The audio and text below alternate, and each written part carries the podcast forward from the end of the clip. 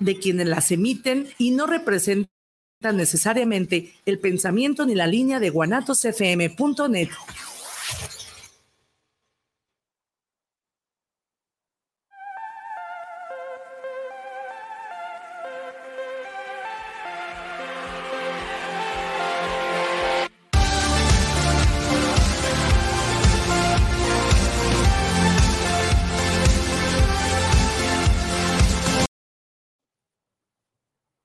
¿Qué tal amigos? ¿Cómo están? Buenas tardes nuevamente con este programa de TV Subversión dedicado precisamente a la otra versión, a las versiones no oficiales, a lo que decimos los luchadores sociales o a lo que comentan los sindicalistas.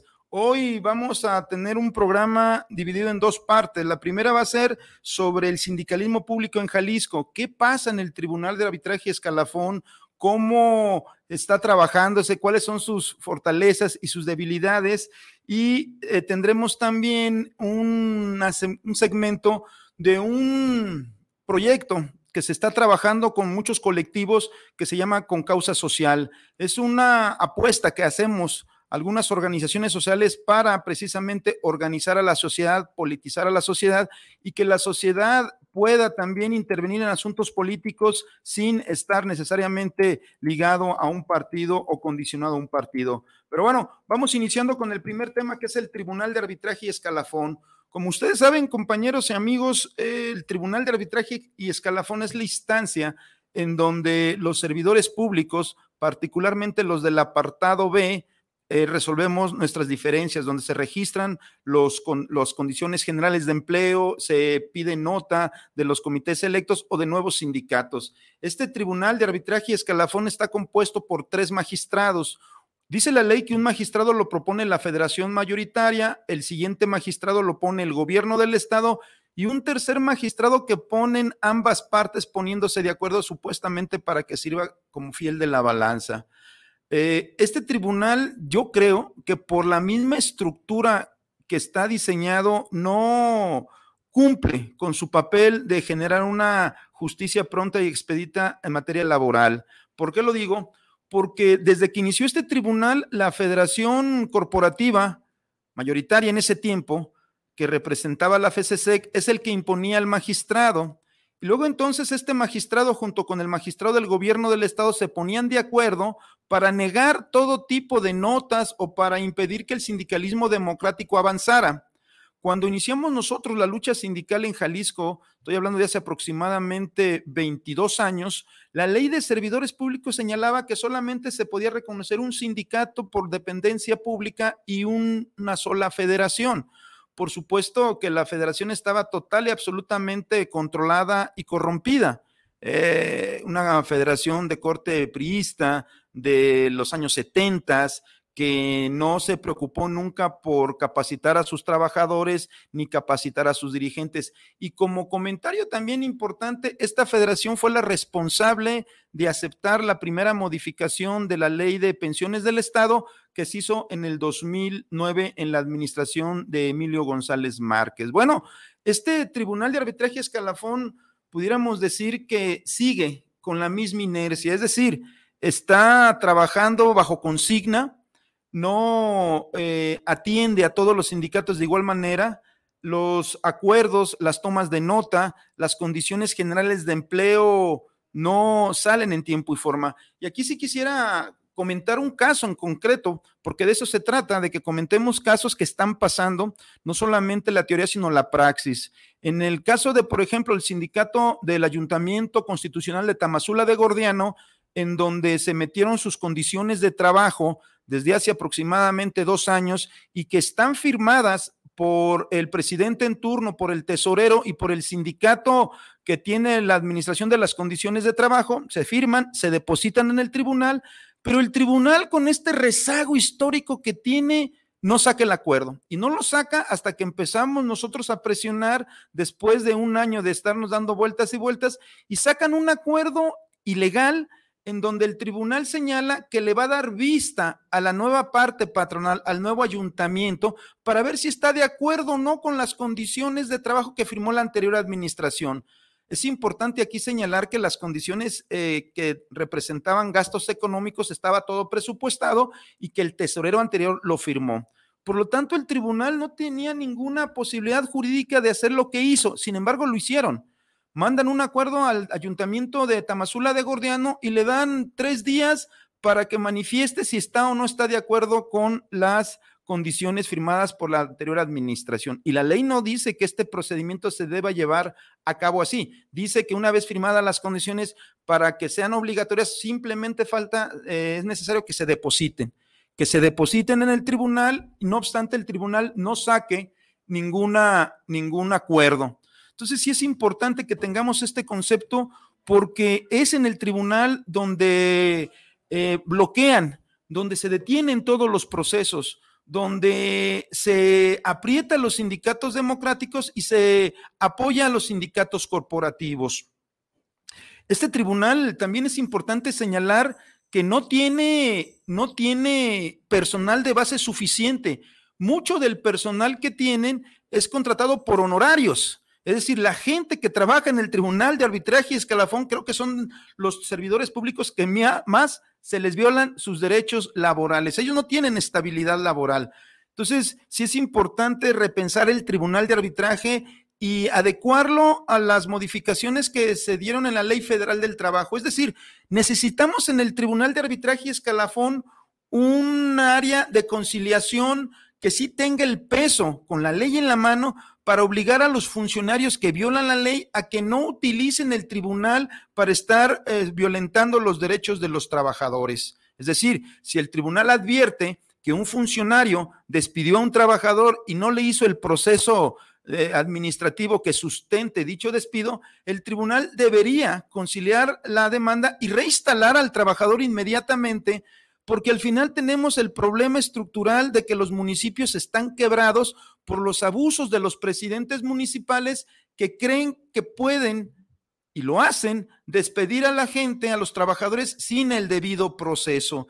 Este es uno de los grandes retos que tenemos. Se tiene que cambiar la ley de servidores públicos para que precisamente los procedimientos sean más ágiles y los trabajadores tengamos garantías de acceder pues a la justicia. Es increíble que la norma nos dice y la experiencia que la mayoría o muchos de los funcionarios que llegan a representar a la parte patronal en el apartado B son los primeros violadores de la ley, son los que utilizan precisamente la nómina como premio o castigo. Y hoy tenemos pues este gran problema de que está en el limbo las condiciones, una parte de las condiciones de Tamazula, no obstante nosotros, bueno, ya estaremos acudiendo a la autoridad federal para que les remiende la plana a los del Tribunal de Arbitraje y Escalafón. Pero también tenemos el asunto de las tomas de nota en virtud de la desaparición de las juntas locales, hoy los organismos públicos descentralizados deben de hacer su registro en el Tribunal de Arbitraje y Escalafón.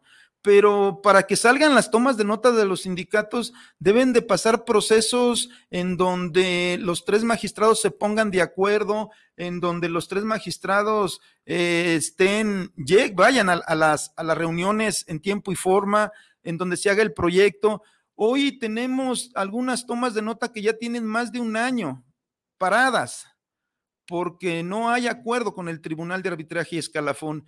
Y algunos compañeros, como los compañeros de Zapasa en Ciudad Guzmán, este, están desesperados precisamente porque el tribunal no realiza sus funciones en tiempo y forma. Sin embargo, bueno, la ley es clara, el sindicato no tiene ningún riesgo porque la personalidad subsiste. Y si no se reconoce eh, o no se quiere reconocer la, el comité sindical electo, se tiene que reconocer el anterior. Entonces estamos en este proceso de exigir al Tribunal de Arbitraje Escalafón que cumpla con los mínimos que la ley establece. Habíamos comentado que el promedio de lo que dura una demanda en, en otros estados de la República es aproximadamente un año, año y medio, dos años como máximo. Y aquí en Guadalajara la norma es que las demandas para que tengan un laudo y se pueda resarcir el derecho de los trabajadores pasan de cuatro a cinco a seis hasta diez años en los procedimientos porque precisamente el Tribunal de Arbitraje y Escalafón tiene mucha margen para el tráfico de influencias, para que los notificadores no notifiquen en tiempo y forma, para que todos los eh, procedimientos se alarguen y precisamente se le haga tortuoso al trabajador ejercer sus derechos. Por eso yo creo que es necesario que Jalisco haga un esfuerzo, el Congreso del Estado haga un esfuerzo y se meta de lleno a modificar la ley de servidores públicos en estos, en estos ámbitos, en el proceso del Tribunal de Arbitraje Escalafón y sobre todo que sí existan sanciones claras para los funcionarios que no siguen el debido proceso o que no respetan el derecho de los trabajadores, porque lo hemos dicho, los, presidentes municipales o los funcionarios afectan derechos fundamentales del trabajador, afectan la economía de las instancias públicas de los municipios y no tienen ninguna responsabilidad por estos abusos. Es decir, continúan pues con la impunidad porque el esquema tiene estas eh, claros oscuros que no dejan claro cuál es la responsabilidad del funcionario. Nosotros como movimiento de los trabajadores hemos intentado en algunas ocasiones llevar a juicio político a presidentes municipales que han violentado los derechos de los trabajadores, pero el Congreso, por ser una instancia política precisamente y no tener una visión más clara de lo que debería ser sus obligaciones, pues han desechado todos estos juicios y por lo mismo los presidentes municipales y funcionarios entienden que es un cheque en blanco, que es una llamada a la impunidad, porque no se les va a sancionar absolutamente de ninguna manera. Entonces, este, el día en que el tribunal eh, empiece a trabajar de mejor manera, evidentemente la justicia laboral en Jalisco será otra. Tenemos que hay ayuntamientos que no se rigen ni por los mínimos de la ley de servidores públicos, en donde los trabajadores sí están total y absolutamente en el estado de indefensión porque no tienen ni seguro social ni pensiones del Estado. A lo que tienen acceso es a servicios médicos municipales. Habrá municipios que sí tengan un servicio óptimo, un servicio adecuado en los servicios médicos municipales, pero hay otros municipios que apenas tienen la capacidad económica para lo mínimo indispensable. Y es evidentemente que ahí donde los trabajadores están siendo vulnerados en sus derechos, ellos y sus familias, porque no tienen acceso ni a la seguridad social, no tienen acceso a pensiones del Estado y no tienen acceso a la estabilidad laboral. Entonces sí es complicado que en este estado eh, no tengamos realmente una política laboral clara, objetiva, que tienda a mejorar las instituciones públicas.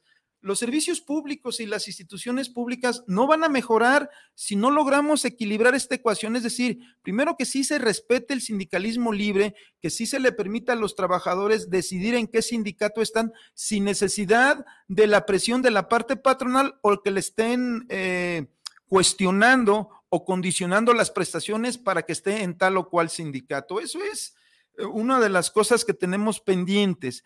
Y la otra es que también el trabajador público debe de cambiarse el chip, debe de evolucionar porque conozco a muchos de los compañeros que están desalentados, que no hacen más que el mínimo esfuerzo necesario porque nunca se les ha reconocido su esfuerzo, porque sistemáticamente los mismos compañeros tienen que enseñar a los nuevos, se quedan con los mejores salarios los nuevos, malmodean a los que ya están ahí, pero siempre se les niega a los que ya están en las dependencias públicas subir, acceder a mejores puestos, a mejores prestaciones. Y el espíritu de la ley de servidores públicos en el capítulo de la ley de servidores públicos señala que cuando se abre un espacio de cierta dirección, se debe de tomar en cuenta primero a los que están laborando en la plaza inmediata inferior. Y si no tiene el perfil, entonces en los otros compañeros que pudieran, pues, en un examen de oposición acceder a estas plazas. Pero no lo hay. Tenemos bonitas leyes, pero son letra muerta, compañeros, y son letra muerta porque estamos mal organizados los servidores públicos en Jalisco. Cuando hablamos de sindicalismo público en Jalisco, tenemos que tomar en cuenta que los sindicatos del servicio público, la mayoría están controlados por funcionarios o por partidos o por grupos de poder, porque el servidor público no, o los dirigentes de los sindicatos de servidores públicos, muchos han caído en la comodidad de solamente recibir canojías y prebendas de la parte patronal y desatender a sus compañeros, desatender a sus afiliados. Y vuelvo a decirlo que uno de estos ejemplos es Zapopan, en donde hay sin número de sindicatos, está fraccionado, hay miles de trabajadores que no tienen ningún sindicato porque no creen en ellos, y los sindicatos que están ahí su lógica, su dinámica es estar bien con la parte patronal, presionarlos para que les dé algunas canojías y prebendas y permitir la misma inercia de impunidad de los funcionarios para violentar los derechos de los trabajadores. Yo he planteado en algunos foros, incluso lo hablamos en alguna ocasión con el señor gobernador, de que sería importante que en Jalisco se hiciera un esfuerzo para que ya quedara establecido formalmente un servicio civil de carrera en todo el estado, para que ahora sí los mejores hombres con el mejor perfil tuvieran la posibilidad a través de un examen de oposición acceder a estos puestos, porque son la gente que tiene la mayor experiencia, los que han luchado precisamente en esa dependencia se han preparado y los que sí necesitan eh, o que los que sí rendirían mejor en una dependencia pública.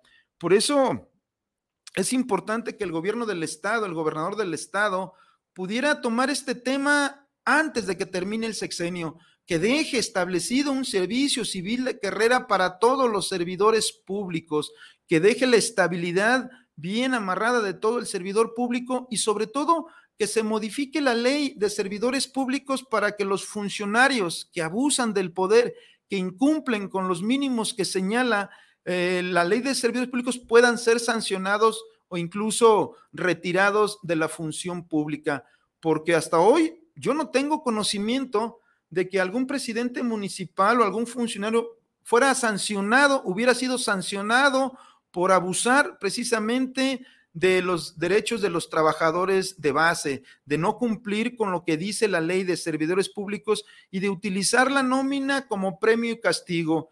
En algunas dependencias se abusa de la figura de asimilados y contratan a mucha gente como asimilados. Y estos asimilados, la mayoría no se les reconocía absolutamente ningún derecho. A la mayoría no se le reconocía estabilidad laboral, no se le pagaba pensiones del Estado y por supuesto estaban quincena tras quincena al arbitrio de la discrecionalidad del titular de la dependencia en turno. ¿Y qué llevó esto? Bueno, al final del día los servicios públicos van decayendo, los servidores públicos se van desalentando y existe este tipo de simulación en donde de manera discrecional este tipo de empleos son utilizados por los titulares primero para desviar recursos, porque nos hemos dado cuenta en algunas dependencias en donde al asimilado supuestamente le pagan un salario, pero los funcionarios le tumban la mitad de manera discrecional y pues se tiene que mochar con esa mitad, es decir, eh, no se le reconoce la estabilidad para poderlos extorsionar. Y es un asunto que yo no sé por qué no se ha corregido en el Estado. Ya se hizo un vicio. En Guadalajara, por ejemplo, tenemos a muchos compañeros que están asimilados o que son eventuales y que pueden pasar hasta 10 años con esta categoría de trabajador asimilado, que ganan menos de lo que gana uno de base haciendo las mismas funciones y que puede pasar 15 o 20 años y la parte patronal no le reconoce su nombramiento definitivo. Aquí es donde uno se pregunta, ¿qué hacen los de recursos humanos en los ayuntamientos que no cumplen con la ley? Y si no la cumplen, ¿por qué no tienen tampoco ninguna responsabilidad administrativa o legal precisamente por incumplir con la ley? Porque los de recursos humanos de todos los municipios saben cuánta antigüedad tiene un trabajador y si ese trabajador está cubriendo una plaza y lo hace bien y no tiene ningún señalamiento negativo en contra, en teoría automáticamente cuando se libere una plaza definitiva, deberían de tomar en cuenta primero a los que están como eventuales porque ya tienen un derecho ganado.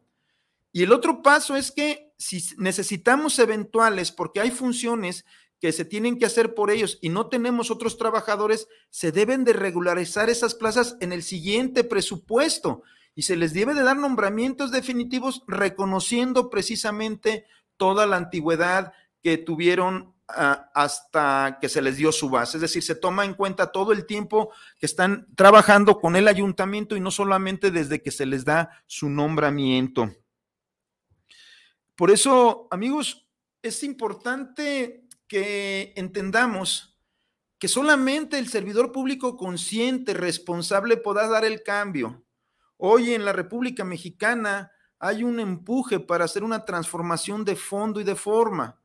Nuestro presidente de la República, de la República ha hablado mucho de combatir la corrupción, de mejorar los servicios públicos, pero en Jalisco sí tenemos grandes problemas para hacer esto porque no tenemos realmente una mentalidad de servicio integral, porque el trabajador no tiene el 100% de sus derechos reconocidos, porque se desalienta precisamente el servicio civil de carrera y se maneja de manera discrecional.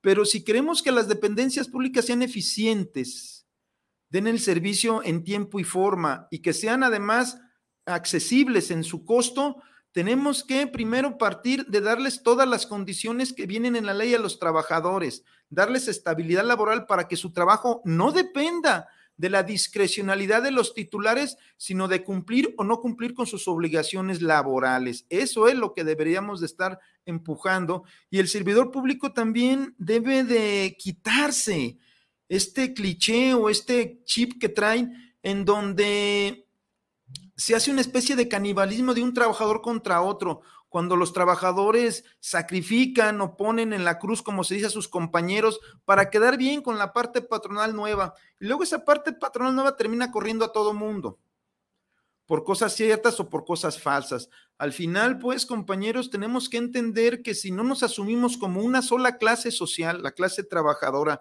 y si no nos asumimos los servidores públicos como guardianes, de un proyecto de nación que se encarna precisamente en las instituciones públicas. Ahí se encarna nuestro proyecto de nación, ahí se le da fuerza, se le da vida. Ahí es como empieza a respirar lo que está en la Constitución, lo que está en las leyes secundarias. Y somos nosotros, los servidores públicos, los encargados de entender este proyecto de nación. Por eso, cuando se nos hace la protesta de cumplir, hacer cumplir precisamente lo que viene en el nombramiento, lo que viene en la constitución, lo que viene en las leyes secundarias, es precisamente por esa necesidad que tenemos los servidores públicos y el servicio público de ser integrales, de no caer en actos de corrupción, de luchar porque nuestra, nuestro puesto, nuestro salario, nuestra estabilidad laboral no dependa de los titulares, sino precisamente de nuestras funciones, de nuestro trabajo, del día a día en que lo estamos desarrollando. Este es un diagnóstico de lo que pasa en Jalisco. Hoy se están incentivando la formación de más federaciones. Yo creo que es una estrategia también de la parte patronal el que existan, entre más federaciones existan y más se fragmente a los trabajadores, bueno, menos se puede nuclear y menos se puede hacer presión para que las cosas cambien en Jalisco.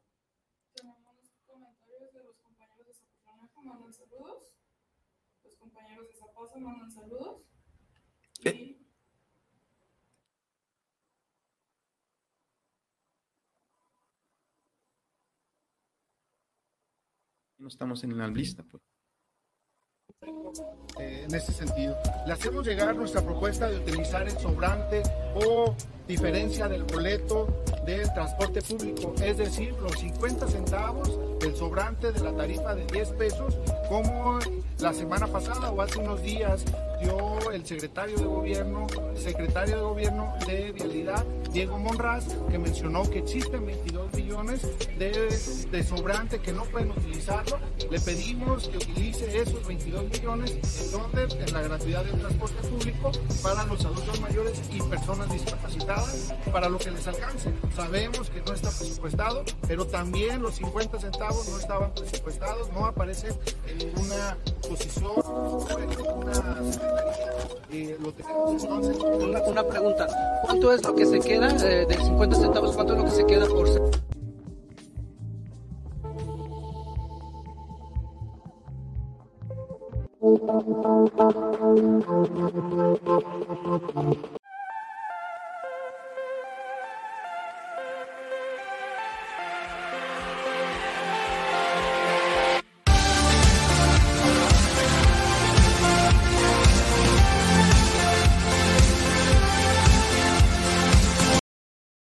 Nomás una probadita para agarrar felicidad. Total, ¿qué puede pasar? Puede pasar mucho. El fentanilo te engancha desde la primera vez. Esclaviza tu mente y tu cuerpo. No destruyas tu vida. El fentanilo mata. No te arriesgues. No vale la pena. Si necesitas ayuda, llama a la línea de la vida 800-911-2000. Secretaría de Gobernación, Gobierno de México. Te invitamos todos los sábados en punto de las 8 de la noche en tu programa Movimiento de Dementes, donde tendremos a grandes invitados donde juntos aprenderemos en la señal de Guanatos FM. Casa Aramara, un lugar mágico en el tradicional Tianguis Cultural en Guadalajara, frente al Parque Agua Azul. Visítanos y encontrarás cuarzos, armonizaciones, esencias curativas, lectura de cartas y mucho más. Te esperamos todos los sábados de 10 de la mañana a 4 de la tarde. Casa Aramara, donde te recibimos con los brazos abiertos. Todos los miércoles, en punto de las 5 de la tarde, tú y yo tenemos una cita. Un programa donde encontrarás charlas, entrevistas y música para ti. Recuerda, nuestro invitado especial eres tú. Tardes de Luna, escuchando tu corazón. No te lo puedes perder.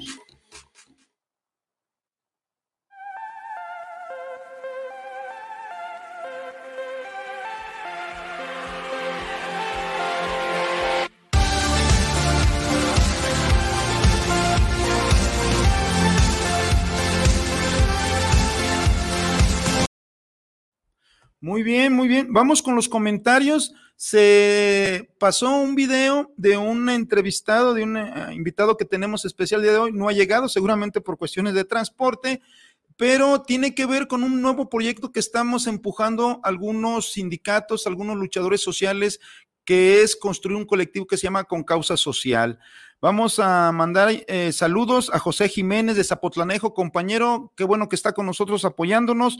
La compañera Lolis Morales de Ciudad Guzmán, eh, saludos compañera. El compañero Aurelio Quistán señala pues que los gobiernos que no atienden a los trabajadores y les dan sus derechos como los, como los que están en este momento, van a hacer caso a los mismos con una mega marcha. Él señala que tenemos que movilizarnos. Al final del día, compañeros, el sindicalismo es eso, el sindicalismo es movimiento, el sindicalismo es lucha, el sindicalismo no es estático. Ya decían los Flores Magón que la sumisión es la muerte y la rebeldía es la vida.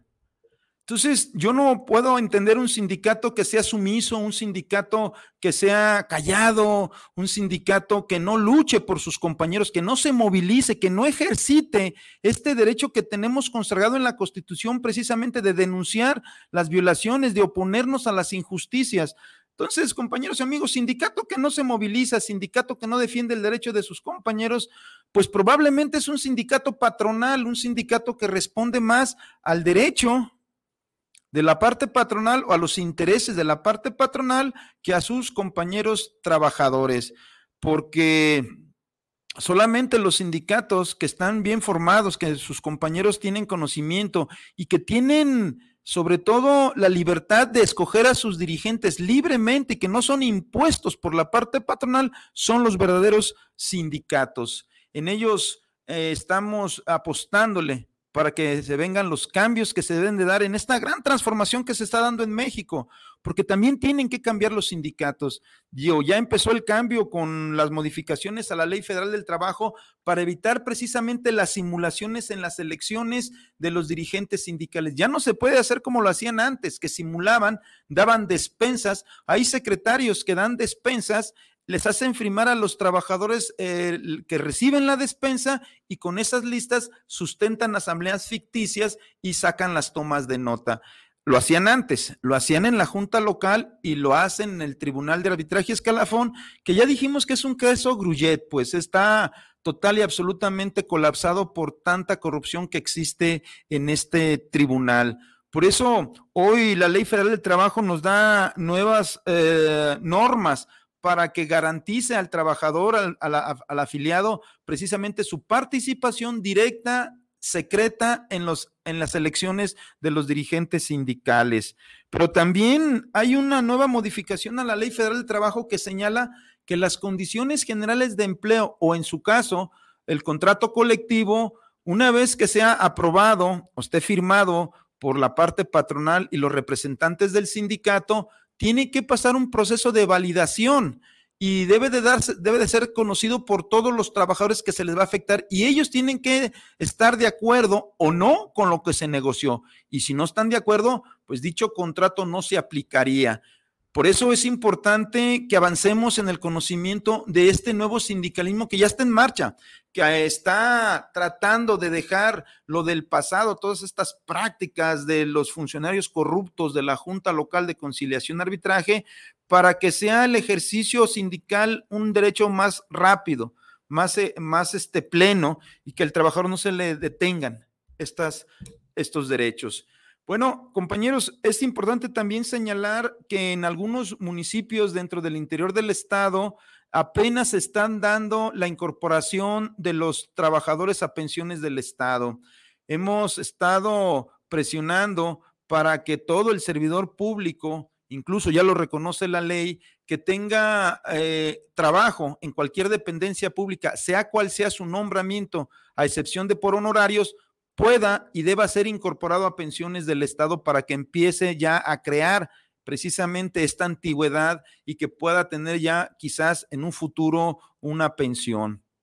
Pero es importante que eh, los trabajadores eh, empiecen a presionar y sean cuidadosos en lo que están firmando hay una nueva jurisprudencia que acaba de salir que señala precisamente que los nombramientos que se dan y que te descansan 15 o 10 días, estos nombramientos se deben de tomar desde el primero hasta el último como tiempo efectivamente trabajado sin interrupciones, porque precisamente en estas que te descansaban cinco días o que te, descansaban una quincena para que no completara los tres años y medio o los seis años y medio según la ley federal del trabajo, la ley de servidores públicos, apartado A o apartado B, te descansaban para que no cumplieras con este requisito. Es una simulación y una perversidad de los funcionarios. Hoy, afortunadamente, la Suprema Corte de Justicia de la Nación ya resolvió a favor de los trabajadores y a la hora que se demande la estabilidad laboral, se tiene que tomar en cuenta la totalidad de los nombramientos, no obstante hubiera descansado entre uno y otro algunos días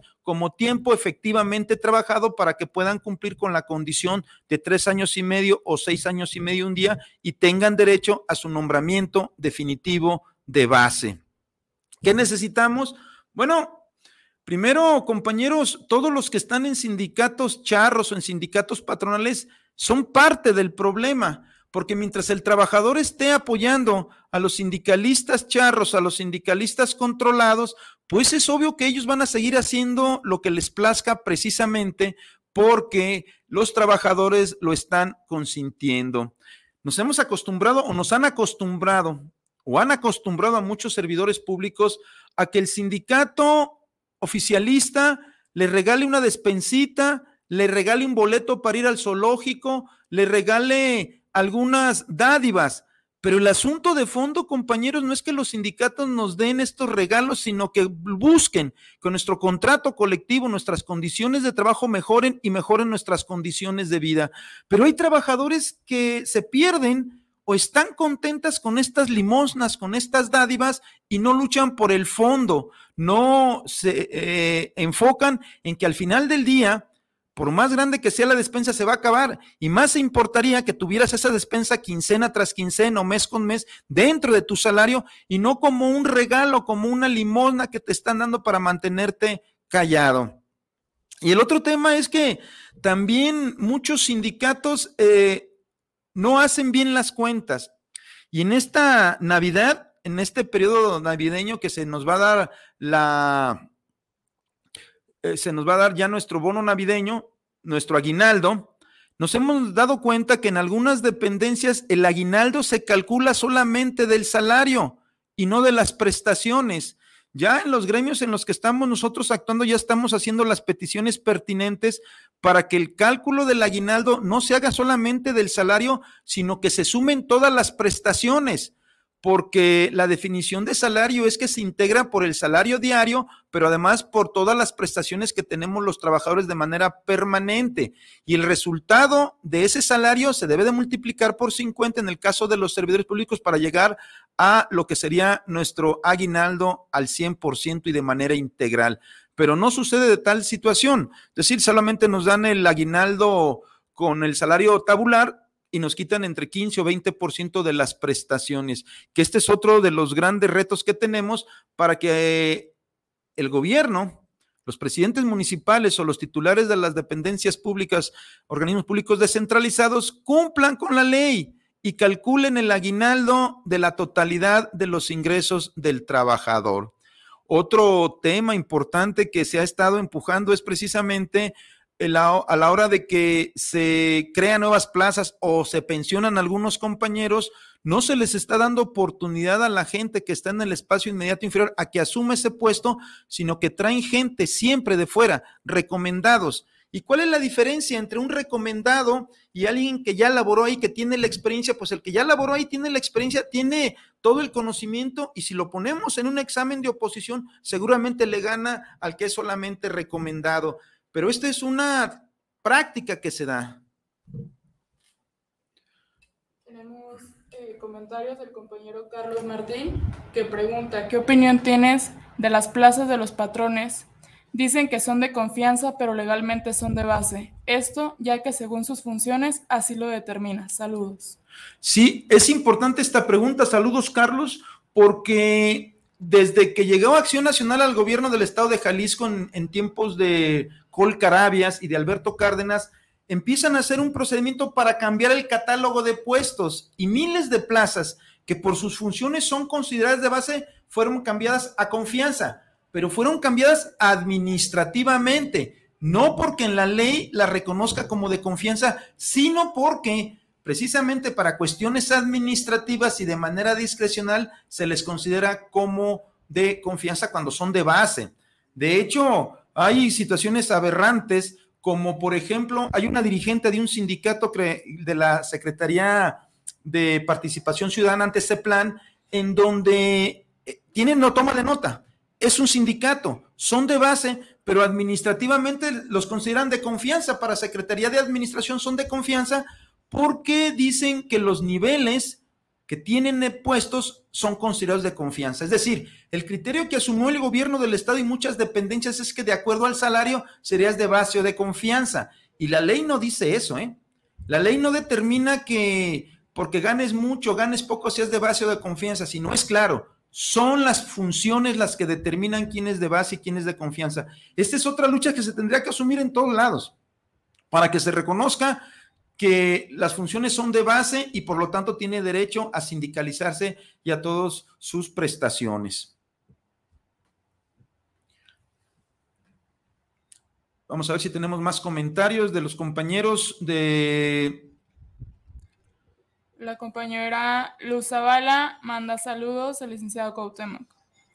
Saludos, compañera Luz Zavala ellos también tienen un gran problema, son los compañeros del Parque Solidaridad y Montenegro que fueron despedidos de manera arbitraria. Allí el Congreso se saca un tache porque el Congreso a la hora de extinguir estas dos OPDs, Parque Montenegro y Solidaridad, debió de haber protegido los derechos de los trabajadores y haber señalado que en todo caso habría sustitución patronal o liquidación de acuerdo a la norma, a la ley federal del trabajo. No lo hicieron. Hoy estamos en una demanda que la vamos a ganar, no tenemos duda, porque el derecho de los trabajadores ya lo habían ganado, son derechos imprescriptibles. Entonces, también les decimos a los compañeros de estos parques que estén tranquilos, las cosas van avanzando, tenemos hecha la demanda y vamos también a acudir al gobierno federal, a las instancias federales para que sea un juez federal que nos dé o no la razón. Y Parece que a nuestro invitado Julio Layo se le hizo tarde, seguramente este asunto del transporte no lo pudo resolver. Quiero comentarles que hay pues un caos en toda la zona centro de, histórica de Guadalajara porque hay muchas obras, hay muchas obras en muchas avenidas, hay muchos eh, problemas de tráfico, se están abriendo nuevas ciclovías que estoy de acuerdo con las ciclovías, solamente que no se nos está dando opciones para que el automovilista pueda también eh, transitar de manera ágil y libre. Cada vez se está complicando y la contaminación se está multiplicando precisamente porque ya no hay fluidez. Pregunta el compañero José Jiménez, ¿cuándo vienes a Zapo para ver lo de las bases pendientes? Gracias. ¿Zapotlanejo? Sí. Sí, estaremos allá la próxima semana si Dios quiere, precisamente para hacer cumplir lo que dice la ley y todos aquellos que ya tengan derecho a sus bases se les entreguen. Ojalá y también ese es un llamado a los nuevos presidentes municipales que no caigan en los vicios de los que ya se fueron, que no crean que la administración es de ellos, que es de su propiedad, sino que permitan precisamente que se cumplan estas normas mínimas con los servidores públicos y se puedan fortalecer los municipios, los ayuntamientos, los servicios públicos. Estaremos allá la próxima semana, compañero. Bueno, vamos a pasar a una cápsula no sé si lo tengamos preparada, me parece que no. Eh, en ese sentido, le hacemos llegar nuestra propuesta de utilizar el sobrante o diferencia del boleto del transporte público, es decir, los 50 centavos del sobrante de la tarifa de 10 pesos, como la semana pasada o hace unos días dio el secretario de gobierno, secretario de gobierno de Vialidad, Diego Monraz, que mencionó que existen 22 millones de, de sobrante que no pueden utilizarlo. Le pedimos que utilice esos 22 millones en donde en la gratuidad del transporte público para los adultos mayores y personas discapacitadas, para lo que les alcance. Sabemos que no está presupuestado, pero también los 50 centavos no estaban presupuestados, no aparecen en ninguna posición, en ninguna una, pregunta, ¿cuánto es lo que se queda eh, de 50 centavos? ¿Cuánto es lo que se queda por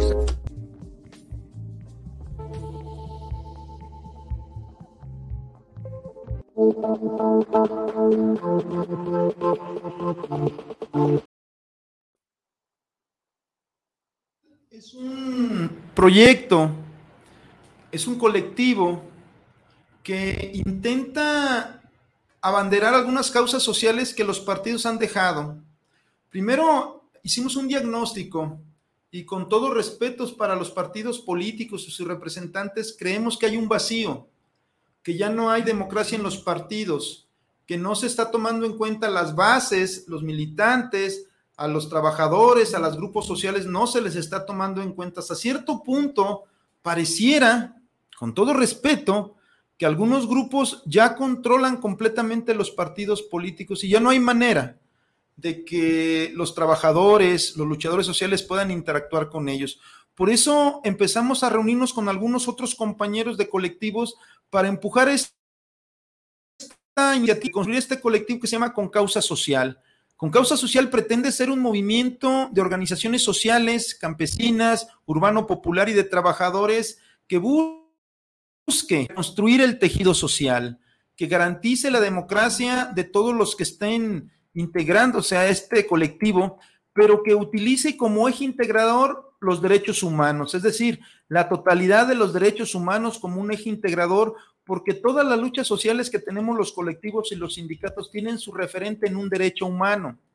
Si se cumplieran o lucháramos por el cumplimiento integral de todos los derechos humanos, todas las banderas de todos los colectivos se verían beneficiadas. Es decir, hay instrumentos jurídicos para que los derechos humanos nos sirvan como integrador, más allá de los partidos, más allá de la política, de, la derecha y de la izquierda, sí tenemos que empezar a integrarnos con otro tipo de mecanismos. Y creo yo que la Declaración Universal de los Derechos Humanos y sus cuatro generaciones son este vehículo, este medio para integrarnos compañero Carlos Martín, ¿qué opinas de la insaculación al momento de votar? Es, bueno, no tengo opinión de ese tema. Realmente, este, el tema de la votación y cómo se están ahorita transformando el INE da para un programa completo. Me gustaría en todo caso llevarme el tema y que pudiéramos desarrollar un programa completo sobre la modificación del INE, porque es suficiente material de plantear. volviendo al tema de este colectivo de Concausa Social, hemos estado bueno, para que los ciudadanos primero apoyen esta iniciativa que traemos, que es la gratuidad del transporte público para la gente de la tercera edad y discapacitados, como sucede en otras partes del mundo y como sucede en la Ciudad de México, o cuando menos que está con mayor subsidio que lo que sucede aquí.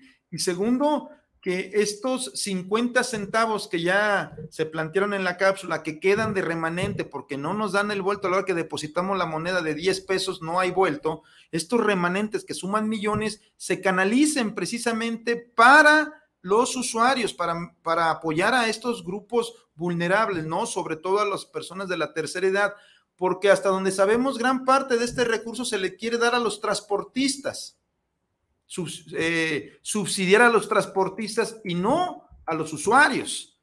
Nosotros entendemos que el transporte debe de ser un, un asunto de seguridad del Estado que debe de garantizar un transporte equilibrado, accesible, seguro y puntual, porque de eso depende el trabajo, las relaciones familiares, el desarrollo de las sociedades, y no lo tenemos en este momento, pues. Sí hay grandes avances, no lo podemos negar con el asunto del macrobús y los trenes ligeros, pero el esquema de que sea hasta cierto punto privatizado alguna de las rutas, como el macrobús o que esté concesionado, creo que no garantiza precisamente que el Estado tenga la posibilidad jurídica de mejorar el transporte porque, porque queda en manos privadas.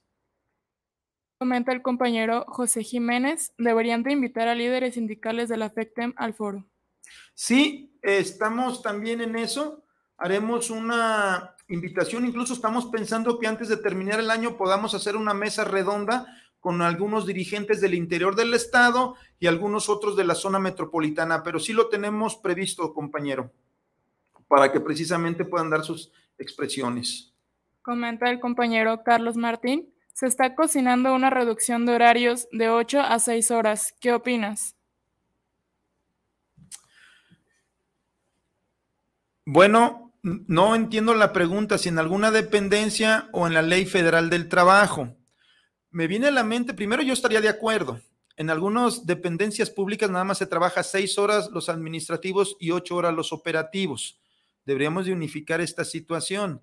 Me viene a la mente lo que pasó con Pepe Mujica, presidente más pobre de Latinoamérica, cuando en su país precisamente se decretó que la jornada máxima de trabajo sería de seis horas y esto lo hizo con la intención precisamente de que la gente tuviera más tiempo libre y pudiera disfrutar este tiempo libre con su familia o en esparcimiento. Lo que hizo la mayoría de la gente, porque ya estamos metidos en este sistema de consumo, fue buscarse otro trabajo.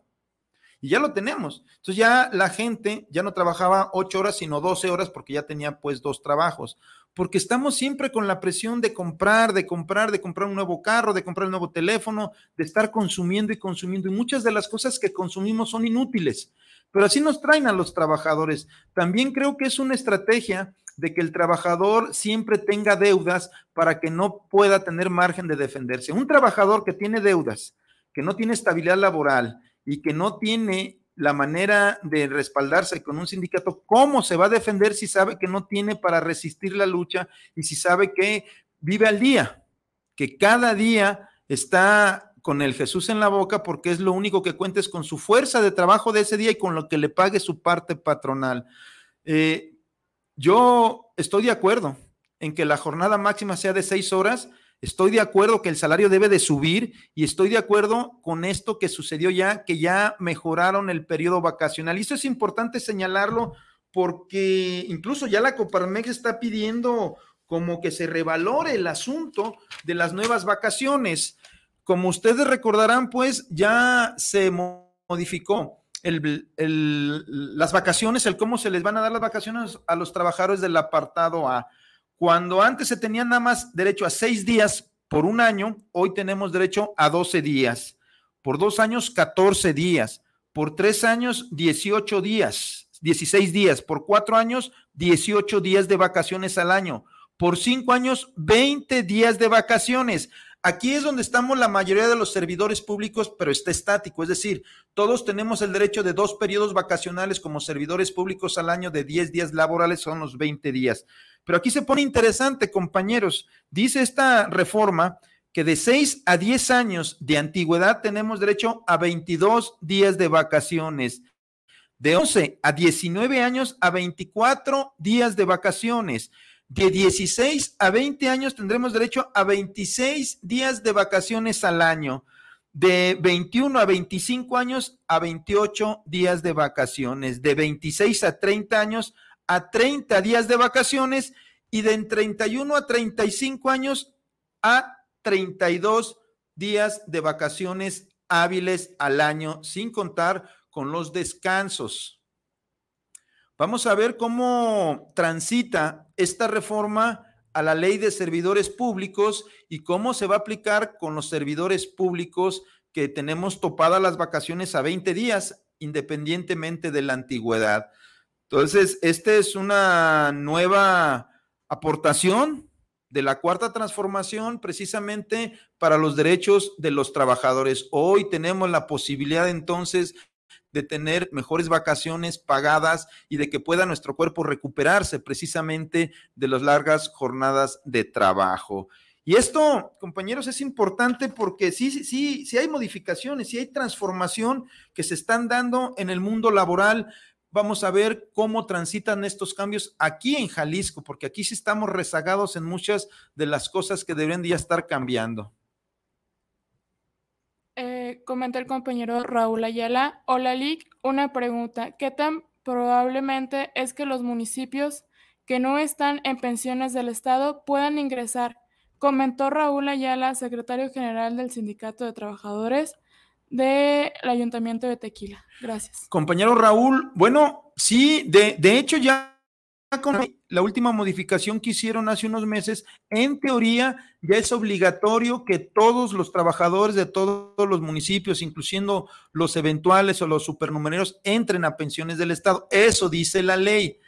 Pero desafortunadamente las malas administraciones de los municipios, que los tienen quebrados, llegan los presidentes y en tres años no logran ellos sanear y tampoco tienen la intención de sanear mucho. Aquí tenemos dos problemas. Uno es que eh, tarde o temprano todos los ayuntamientos, si no entran a pensiones del Estado, no van a poder pensionar a la mayoría de sus trabajadores con recursos propios. Por lo tanto, sí debe de haber este tránsito a pensiones del Estado, cuando menos de los más jóvenes, para que conforme vayan adquiriendo su derecho, también el ayuntamiento se libere de esta presión.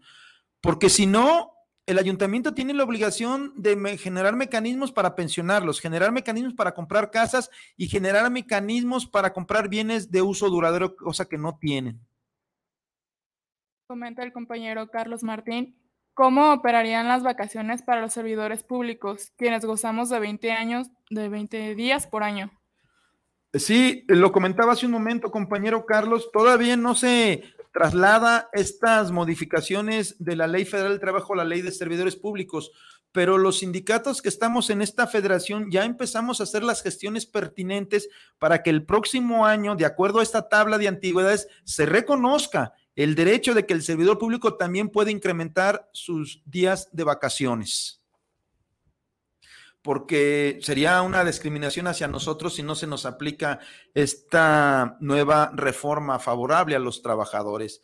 Pero también aquí es este asunto de equilibrar la ecuación, es decir, también en el cambio del chip del servidor público tiene que hacer un esfuerzo para tener empatía con todos los usuarios, con los ciudadanos, hacer el trabajo de la mejor manera posible, no dejar rezagos para que la institución esté funcionando bien. Recuerden, compañeros, que nuestra lealtad primero es con la institución y los ciudadanos. Tenemos que tener lealtad precisamente con nuestra fuente de trabajo, conociendo su reglamento, su ley, su objetivo y su finalidad y apoyar a la gente más vulnerable que precisamente busca estos servicios públicos. Pero estaremos dando la lucha para que se reconozca este derecho a todos los servidores públicos, compañeros.